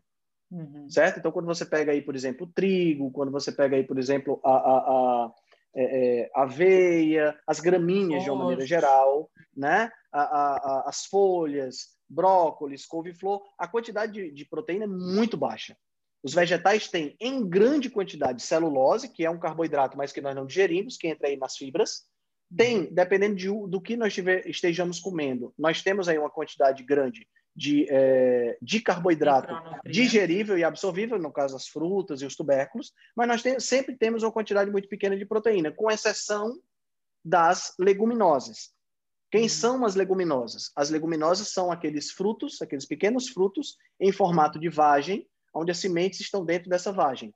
Né? Uhum. Então, nós temos aí as ervilhas, a, a, a, o feijão, lentilha, grão de bico, soja, amendoim, são todas leguminosas, são pertencentes à família das, das leguminosas. Essas têm uma boa quantidade de proteína, mas também têm uma boa quantidade de carboidrato associado. Certo? Mas aí vem o segundo problema: elas têm proteína, mas elas não têm uma proteína completa. Uhum. Elas não têm lá os nove aminoácidos essenciais em quantidade suficiente. A uhum. soja é a que chega mais perto. Sim, mas no entanto, não é comer soja, não é? No entanto, quando você consome soja, você está colocando para dentro uma série de antinutrientes, dentre eles os fitoestrogênios, né, que podem causar sérios problemas nos homens e também nas e mulheres, mulheres, né?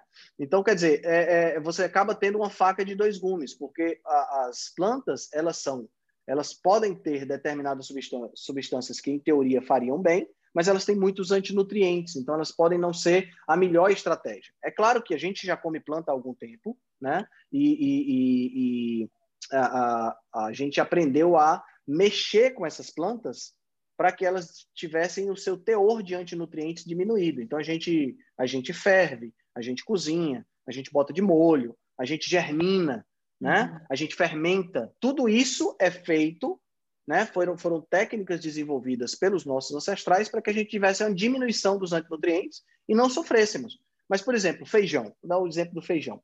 O feijão, se você comer feijão cru, você vai passar muito mal. Por isso é que a gente bota de molho. E depois que a gente bota de molho, a gente dá cozinha. Para diminuir ao máximo o teor de antinutrientes. Diminui, diminui. Mas, por exemplo, é comum as pessoas comerem muito feijão e terem muita flatulência. Sim, muitos gases. Gases. Por quê? Porque o feijão tem uma fibra chamada rafinose, que a gente não digere e que dá essa fermentação exagerada no, no intestino grosso. Entendeu? Então, os vegetais, eles não têm uma proteína completa, nem uma proteína que é facilmente digerível, apesar de ser digerível, mas ela não é facilmente digerível. E o mais importante, ela não tem, é, melhor, você vai ter antinutrientes associados a ela.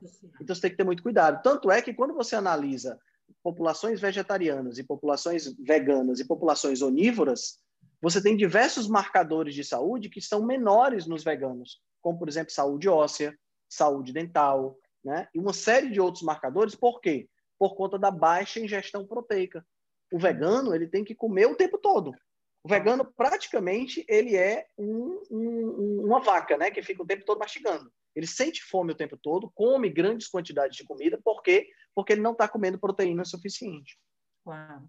Então, é, é, isso mesmo, quer dizer, todo o respeito por quem faz a opção de não comer animais, do ponto de vista ideológico, de valores, todo o respeito, mas não podemos claro. dizer em momento nenhum que a proteína vegetal é uma proteína de origem vegetal que é equivalente à de origem animal, porque não é. De jeito nenhum. Nunca não vai é. ser. Nunca vai ser. Agora, o que acontece muitas vezes é que os veganos usam suplementos, né? Exato, ok. Então você tem suplemento de, de, de, proteína de ervilha, suplemento de proteína de soja, proteína isolada de soja, e aí você concentra a proteína. E Nesse caso. Os suplementos são igualmente absorvidos, são bem absorvidos como uh, as proteínas originais da carne. Como suplementos, eles são bem melhor absorvidos, porque no processo de fabricação elimina-se os antinutrientes, né? E se concentra a proteína. Então você tem aí, sei lá, em uma porção de 30 gramas, você tem o que você teria em uma grande ah. quantidade de ervilha ou de soja, por exemplo.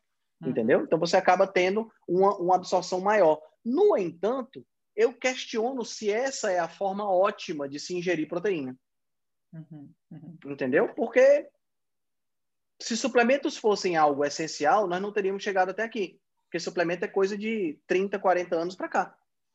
A mais grande maioria dos. Né? mais uma indústria, e aí vale a pena a gente alertar Você vai para uma loja de suplementos nutricionais. Essa loja de suplementos nutricionais ela tem muito mais marketing lá dentro do que ciência. Uhum. Entendeu? São muito poucos suplementos que têm base científica sólida para recomendar e as pessoas usarem. Muito poucos. Hum. Ok, eu adoro falar contigo, de facto és uma, uma fonte incomensurável. Obrigado. Um, vimos então a questão da proteína. Gostava que também nos explicasses uma coisa sobre a gordura. As pessoas têm muito a ideia de que a gordura engorda, não é? A gordura da alimentação e gordura do corpo é a gordura. Portanto, uma coisa deve gerar a outra. Não sei se é por uh -huh, usarmos uh -huh. o substantivo que há a ideia de que a gordura é que nos engorda.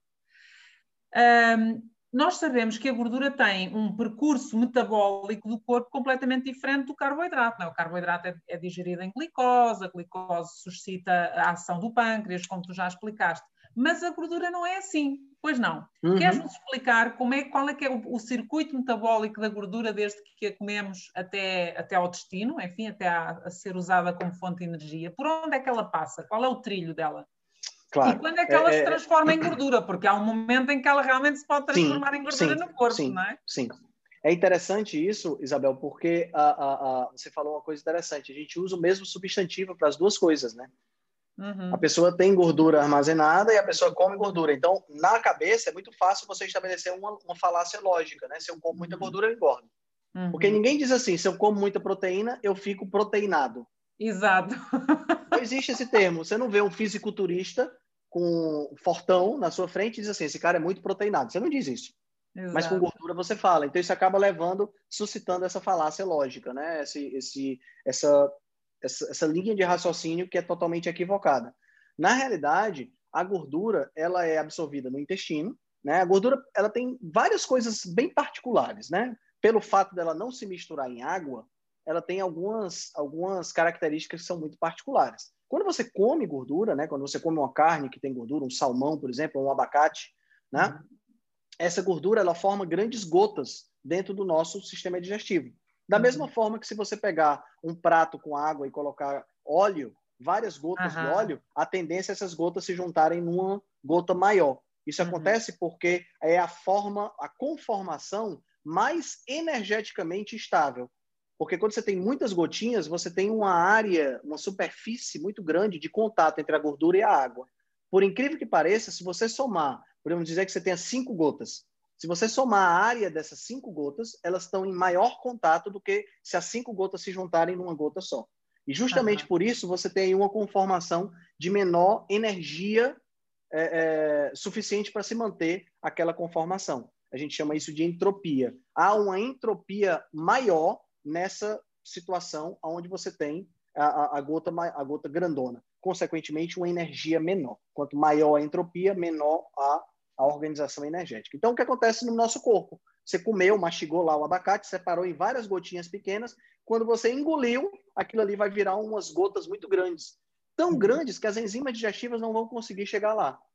Então, eu preciso da ação de um sabão, de um agente saponificador, para poder diminuir o tamanho dessas gotas. Que é uhum. exatamente o que acontece quando você está lá lavando louça, que você está com um prato super gorduroso e você passa a esponja Exato. com sabão, ele, ele aumenta, é um tensoativo, ele aumenta a, a, a, a, ele diminui a tensão superficial da água de forma que as gotas grandes de gordura possam virar gotas pequenas. E aí a água, quando passa no prato, ela consegue levar essas gotinhas. No hum. nosso corpo, isso é feito pela bile. Exato. A bile tem um agente saponificante dentro dele, né? Que são os sais biliares. Esses sais biliares, eles vão, vão diminuir o tamanho das gotas de gordura para que as nossas enzimas digestivas possam, digestivas possam digerir. Então, aí nós já temos a primeira diferença, né? Enquanto as proteínas e os carboidratos são digeridos diretamente pelas enzimas, a, as gorduras precisam antes passar por um tratamento para poder serem depois digeridas. Isso acontece lá no intestino delgado, né? A bile proveniente da vesícula biliar, fabricada no fígado proveniente da vesícula biliar, se encontra com as gorduras, depois as enzimas digestivas vindas do pâncreas vão fazer esse processo de digestão. Há quem tira a vesícula e acho que não tem problema nenhum, não é? é, quando você tira a vesícula, o que é que acontece? O que é que a vesícula faz? A vesícula ela concentra, é? né? Ela concentra esses sais biliares. Uma vez que você retirou a vesícula, o que é que vai acontecer? A, a, o teu corpo não vai ter mais essa ferramenta de concentração. Então, a uhum. tua digestão de gorduras pode, não é obrigatoriamente, mas ela pode ficar diminuída ou é, é menos favorecida por conta disso. Isso não é uma uhum. coisa que acontece em 100% dos casos, que o próprio corpo trata de adaptar, né? Mas uma coisa que vale a pena a gente citar, já que você tocou nesse assunto, é que a maior causa de pedras na vesícula não é o excesso de gordura na alimentação. Exatamente. Porque toda vida que eu boto gordura na minha alimentação, há um, um, um sensor para essa quantidade de gordura, a vesícula vai sofrer a contração e seu conteúdo vai ser esvaziado. Exatamente, até por no falta de uso, não é? A pedra Exatamente. é por falta de uso. Quando eu não ingiro gordura, eu tenho uma alimentação muito rica em carboidrato, por exemplo, a minha vesícula não é esvaziada. Vai. E aí aqueles sais biliares vão ser concentrados e eles são tão concentrados que eles viram, eles viram pedra. Entendeu? E aí acaba que você tem. Não, se não quer ter problema na vesícula, coma gordura. Coma gordura. É o que estás a dizer. Exatamente, exatamente. Então a gordura foi digerida, né? A gordura é formada, eh, as principais gorduras que nós ingerimos, elas são triglicerídeos, são triacilgliceróis, também chamados, né? Então elas têm três ácidos graxos conectadas numa molécula de glicerol, que é um álcool. Então a digestão ela quebra essas ligações, liberando os três ácidos graxos e o glicerol que vai ser absorvido pelos enterócitos, que são as células do nosso sistema digestivo lá no intestino delgado. Essa absorção é interessante porque no próprio enterócito eu quebrei, no, próximo, no próprio enterócito eu vou formar novamente essas estruturas para haver o transporte. O transporte é feito do intestino para o fígado pelo um sistema especial que é composto pelo sistema linfático, né? E esse sistema especial, ah, é lógico, o sistema dentro do nosso corpo a maior parte é água. Então, gordura não se mistura com água. Então, precisa envolver essa gordura numa, numa capa de transporte, num balão de transporte, que são os quilomicrons. Né? Esses quilomicrons vão lá para o fígado, e lá no fígado ele vai mexer nessa gordura para poder jogar para o corpo. Se meu corpo for um corpo saudável e eu não estiver precisando de energia, essa gordura vai ser armazenada. Se meu corpo é um corpo saudável e eu estou em demanda energética, ou seja, eu estou fazendo exercício, eu não estou comendo carboidrato, a minha insulina não está alta, essa gordura vai para o sangue, dentro de vesículas chamadas de LDL, uhum. e vai ser levada para os diversos órgãos. Uhum. Certo? Então, observe que ela, essa gordura que eu estou ingerindo, ela pode ser armazenada. Uhum. Basta eu não estar utilizando essa gordura como fonte de energia. Quando é que eu não uso gordura como fonte de energia? quando eu estou ingerindo excesso de carboidrato.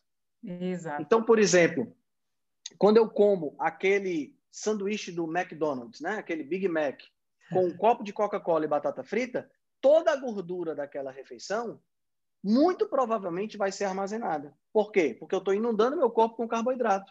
E dentro da lógica fisiológica, eu preciso primeiro consumir o meu carboidrato que eu ingeri para depois Usar a gordura. Usar a gordura.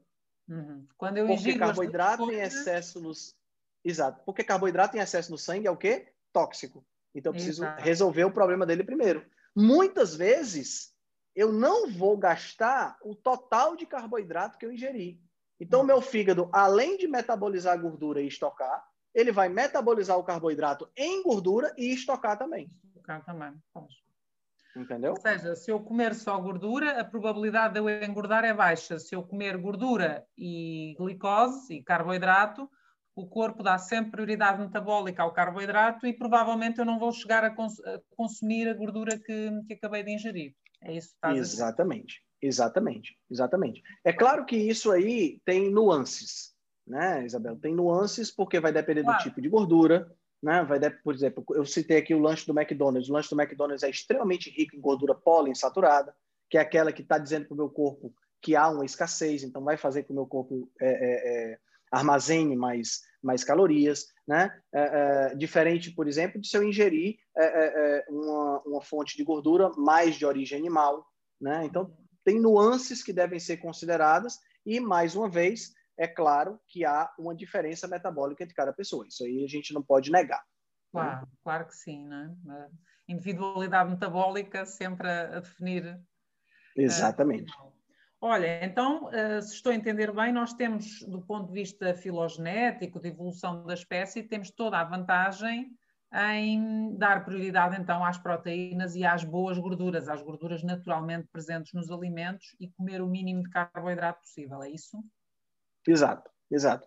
Eu, eu, eu gosto muito de, de, de falar, Isabel, que do ponto de vista evolutivo, o nosso, nosso, é, nossa alimentação era onívora, de viés carnívoro, né? uhum. né? Então a gente comia plantas quando não tinha carne suficiente, né? E a gente ocasionalmente comia carboidratos. Então a gente ciclava, como se a gente fizesse um ciclo de carboidrato, né? Uhum. É lógico que o meu ciclo de carboidrato na pré-história era com frutas e tubérculos. Pode. E não com farinha, com pizza e refrigerante, nem biscoito. Né? Porque, porque muita gente fala isso, muita gente pergunta isso. É, é, Henrique, mas se eu for ciclar carboidrato, eu não vou engordar? Depende. Se você for tirar um dia na semana para comer carboidrato e vai comer é, chocolate, biscoito, pizza, farinha é, é, o dia todo, claro. isso é um problema.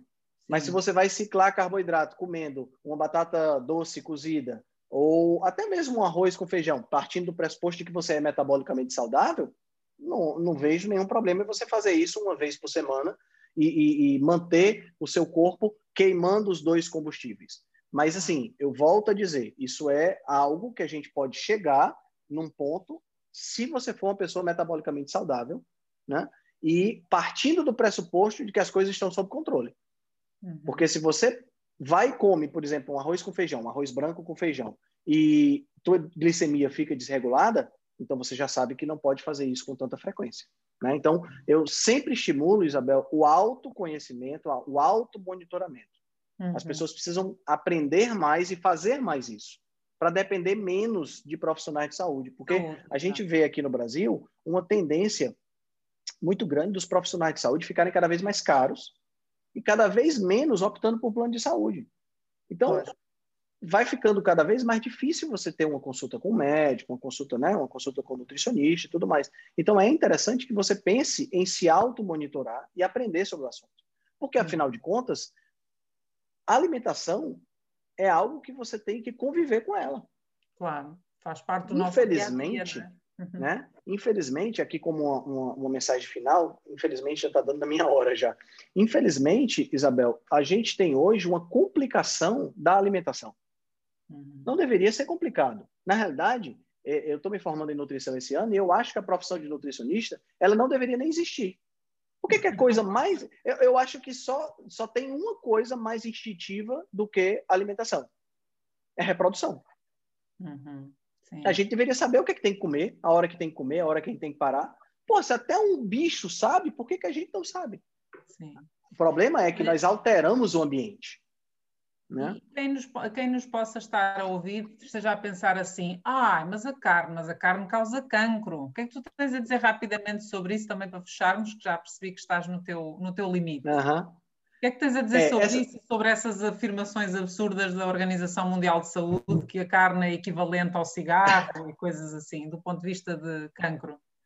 Essa, essa questão da carne é uma questão muito interessante, porque eu gosto muito da frase que diz assim: culpar um alimento ancestral por doenças modernas. Exato. Não faz sentido. Né? Não faz sentido de jeito nenhum. Ah, essa história do, da carne com câncer, ela, ela veio de um relatório da IARC. A IARC é o, é o Instituto para Pesquisa e Avaliação de Câncer, uma coisa assim. É, esse, essa, esse relatório ele reuniu algumas pessoas que analisaram alguns estudos, né, para ter um, uma para fazer um relatório mostrando quais eram aqueles alimentos e aquelas substâncias que poderiam causar câncer, outros que tão, poderiam causar menos e por aí vai. E a, a, a carne ela ficou no mesmo nível do cigarro e do urânio. né? Então, é, é, é, assim, quando você fala dessa forma, você fica, porra, tá errado, tem alguma coisa errada, né? É, e, e, realmente tem muita coisa errada. Não ah, carne eles... processada, né? Não processada. Primeiro, não tem diferença de carne processada para carne vermelha, né? In natura. Segundo, a, a, os cientistas tinham um viés vegano muito grande, tinham vários adventistas no grupo de cientistas. Né? Eu escutei uma, uma entrevista uma vez num podcast que eu gosto muito, do Brian Sanders, que é o Peak Human, e a entrevista foi com um dos cientistas que se rebelou lá e resolveu sair do, do, do IARC exatamente por conta disso, porque é, tinha um viés vegano muito forte. Né? Eles pegaram mais de 800 artigos científicos e no final só usaram 14. Desses 14, oito eram epidemiológicos e os outros seis eram eram oito epidemiológicos. A, a grande maioria não mostrava relação de carne com câncer. Né? Só tinha um que deixava uma certa dúvida. Eles deixaram de fora diversos artigos que mostram que não há nenhuma associação. Né? E no final das contas, no livro Sacred Cow, que foi escrito pelo Rob Wolf e pela Diana Rogers no ano passado, ele, ele, ele fala que o, o, houve, teve uma entrevista com o líder desse, desse IARC e o líder disse o seguinte para poder a pessoa entender né, o que é a, a, a, como é que é feita essa classificação. A carne ela, ela é colocada lá como um possível carcinógeno. Do uhum. mesmo jeito que a banana é um possível causador de quedas. é, é, a ideia é a mesma, entendeu? Uma, uma, casca de banana pode fazer você cair. Mas para você cair, você tem que comer a, a, banana e tem que jogar a casca no chão, pisar e escorregar. A carne é a mesma coisa, entendeu? Ela é um possível, de acordo com o IARC, ela é um possível carcinógeno mas a probabilidade dela causar é muito baixa. Tanto é que a maioria dos estudos que são feitos mostram uma associação baixíssima. Estatisticamente falando, a carne é, é, causando câncer é um ruído estatístico. Entendeu? E aí isso fica, isso, normalmente isso ganha, como a gente tem um movimento vegano muito forte, né? Isso acaba ganhando um destaque muito grande na, na, na mídia e as pessoas se convencem com muita facilidade, né? Eu, tô, eu redigi um post. Não é... pedem os estudos, não é? As pessoas não pedem os estudos. As não, pessoas, ninguém questiona mais nada. Não faz mal, eu digo, mas mostram qual é o estudo em que se baseia. Ah, é porque disseram, ok, então peça a essa pessoa qual é o estudo Exato. em que se baseia. Exato. É o estudo controlado, ensaio clínico randomizado em que se baseia para dizer que Os ensaios clínicos que a gente tem com carne mostram melhora nos, nos, nos marcadores inflamatórios, ensaios clínicos com carne mostram melhoras nos telômeros, né? uhum. né? Esse, esse que eu estou falando são em humanos, né? Ensaios clínicos com carne em animais mostram diminuição da incidência de câncer. Ensaios epidemiológicos com carne, né? Mostram isso também, né? Então, quer dizer, poxa, eh, tipo assim, o que, o que parece, sabe, Isabel, às vezes é que eu tenho acesso a um PubMed diferente dessas Exato. pessoas. É outro. Parece que a base de dados não é a mesma. Exato, parece que a base de dados não é a mesma, exatamente. Porque, é, é, a princípio, é, é, é, como se eles estivessem vendo coisas que eu não estou vendo. Exato. E eu vendo coisas que eles não estão vendo. De como assim? Como é possível ter essa, essa, essa, essa discrepância tão grande nos dados? Mas aí é, é, é, tem o viés pessoal, né? tem essa questão do viés vegano. Os veganos eles têm ganhado muito espaço na, na, na mídia e esse, esse, esse espaço tem realmente gerado uma, uma, um apelo muito grande. Né? Os veganos eles usam os bichinhos né? e, e, e usam isso como apelo. É, existe um potencial de propaganda muito forte que é feito desde criança né? Você vê aí é, é, o Conde Drácula lá naquele filme é, que é o é, Hotel Transilvânia, o Conde Drácula que não bebe sangue porque tem medo do colesterol. Você vê livros infantis onde os lobos têm pesadelo comendo carne, tá entendendo? Então, quer dizer, você tem essa essa essa essa essa questão vegana né, muito forte desde criança. Então, as crianças veem aquela vaquinha, veem aquelas coisas. As crianças, hoje em dia, Isabel, a criança não sabe, ela acha que, que, que o ovo ele vem, ele dá da caixa do supermercado. né? Ele é, é, é, é, é, aquele, aquele frango que apareceu ali, ele apareceu, ele não é uma galinha que outrora viveu. As crianças não sabem nada disso. A gente, tá, a gente priva tanto as crianças de verem determinadas coisas que a gente está criando uma geração. Eu escrevi sobre isso essa semana foi um post tá, muito polêmico, a gente a gente está criando a geração de presas ao invés de caçadores. Uhum. Entendeu? E eu não estou falando aqui de você ir para a floresta e caçar. Teve gente que escreveu isso no meu post. Ah, mas tu não vai para a floresta caçar. Meu irmão, eu, eu sou homem, eu tenho cérebro. Eu criei uma cadeia de transporte exatamente para não ter que ir para a floresta caçar. Mas isso não significa que eu tenho que ter comportamento de presa, ficar comendo mato o dia todo. Tá uhum. entendendo? Diminuindo a minha testosterona com esse objetivo. Não faz sentido. Não faz sentido. Olha, Filipe, uh, perdão, uh, Henrique, o Filipe está a pensar em mim. Henrique, para terminarmos a nossa conversa e aproveitando, enfim, esta pandemia à escala mundial que estamos a, a, a passar, que, para, para fecho, o que é que tu recomendas em termos de práticas de reforço do sistema imunitário, não é? Que já que a única coisa que nos pode proteger não é a máscara e o gel e o confinamento, não, não é nada disso, na realidade é o nosso sistema imunitário. O que é que tu recomendas do ponto de vista de nutrição e estilo de vida para reforçar o nosso sistema imunitário? Excelente. São cinco pontos que eu gosto sempre de citar em relação a isso aí. Primeiro ponto, alimentação. Bicho e planta nessa ordem. Bicho e planta certo? nessa ordem. 60, 70% do seu prato deve ser bicho, de preferência não processado. E os outros Vejam 40%, só. os outros 40% pode ser vegetais, se você quiser comer. Se você não quiser, também não tem problema. É Inclua vísceras na sua alimentação, pelo menos uma vez por dia, né? E aí vísceras significa o quê? Fígado, moela, coração. É... Por causa da densidade de nutrientes, não é? Isso, intestino, pulmão, rim, sempre esteja, esteja incluindo vísceras na sua alimentação, né? Diminua os carboidratos refinados, diminua a ingestão ou elimine a ingestão de carboidratos refinados, tire da sua vida os óleos de semente. Recomendações básicas de alimentação. Segundo ponto, exercícios. Tá? Não leve isso, é, não, não ache que exercícios não são essenciais. Esse talvez seja um das, do, dos piores consequências dos lockdown. As pessoas ficaram dentro de casa e pararam de se mover. Né? Elas pararam de se expor ao sol e pararam de se mover. Então, exercício pelo menos cinco vezes por semana, de preferência exercício com peso, ou peso da academia ou peso do seu próprio corpo. Uhum. Né? Uhum. Terceiro ponto, sono. Tá? adequar o seu sono para que você possa ter pelo menos sete horas e meia de sono por noite, de preferência oito horas de sono sem interrupção.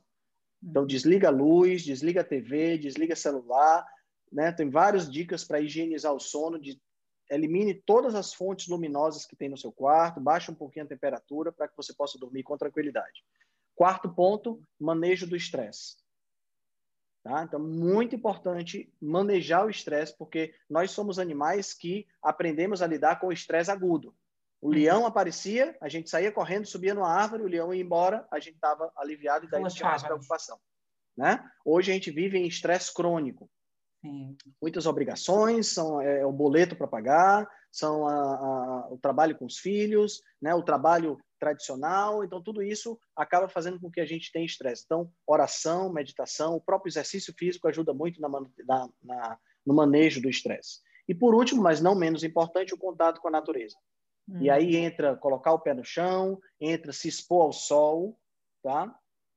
Isso é fundamental. A minha, na minha rotina de... B, é? Isso. Na minha rotina de prática diária, eu tenho o quê? Eu mato aí vários desses com uma cajadada só. Então, eu treino às 11 horas da manhã, uhum. no quintal aqui de casa, né? Então, eu já faço o meu exercício, faço minha exposição sol. ao sol e de pé no chão. Uhum. Eu já resolvo três coisas aí, né? E o exercício ainda me ajuda com a questão da, da, do manejo do estresse.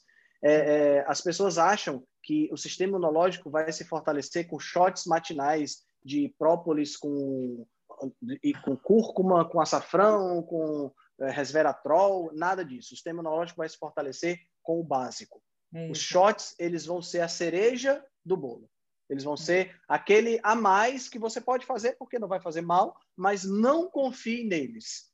Hum. Não adianta você tomar o shot se você se alimenta mal, se você não se exercita, se você não se expõe ao sol, se você não controla o seu estresse, se você não dorme direito. O, o, sistema imunológico precisa desses cinco pontos e não de shots matinais mirabolantes e caros. Ok. Muito bom, excelente. Mais uma vez, Henrique, é sempre um gosto enorme falar contigo. És uma fonte de conhecimento inesgotável. obrigado, Olha, obrigado. Quem, quem eventualmente esteja a ouvir-nos e não tenha ouvido a primeira parte, queres deixar o teu contacto, as tuas coordenadas nas redes sociais para que as pessoas te possam consultar ou seguir? Perfeito. Eu, nas redes sociais, basta você procurar por Henrique Altran né? Altran com um, encontrar no YouTube, você vai me encontrar no Clubhouse, você vai me encontrar em todos os lugares como Henrique Altran. Fica fácil de me encontrar. Ok, perfeito. Olha, resta-me agradecer imenso, imenso, imenso, mais uma vez, a tua disponibilidade, a, teu, a tua paciência para explicares tudo tão detalhadamente. E olha, vamos mantendo o contacto claro, também pelas claro, redes claro. sociais, eventualmente. Quem sabe não surge aí uma parte 3. É verdade, quem sabe, quem sabe se não surge. olha, um beijo enorme, muito obrigada, sim, e, e mantemos o contacto. Beijinho. Um abraço grande, tchau, tchau. Tchau, tchau.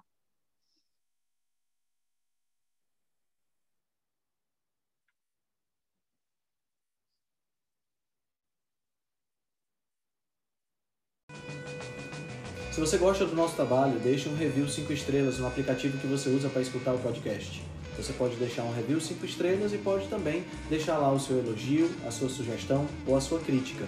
É muito importante que você faça isso porque você vai ajudar a Rebelião Saudável a chegar a um número maior de pessoas. Você também pode dar suporte ao nosso trabalho, né, todo o nosso investimento de tempo, nos apoiando via Patreon. Assim a gente pode continuar a oferecer o melhor conteúdo de qualidade, sem anúncio e de forma totalmente gratuita. O link para o nosso Patreon você vai encontrar no show notes.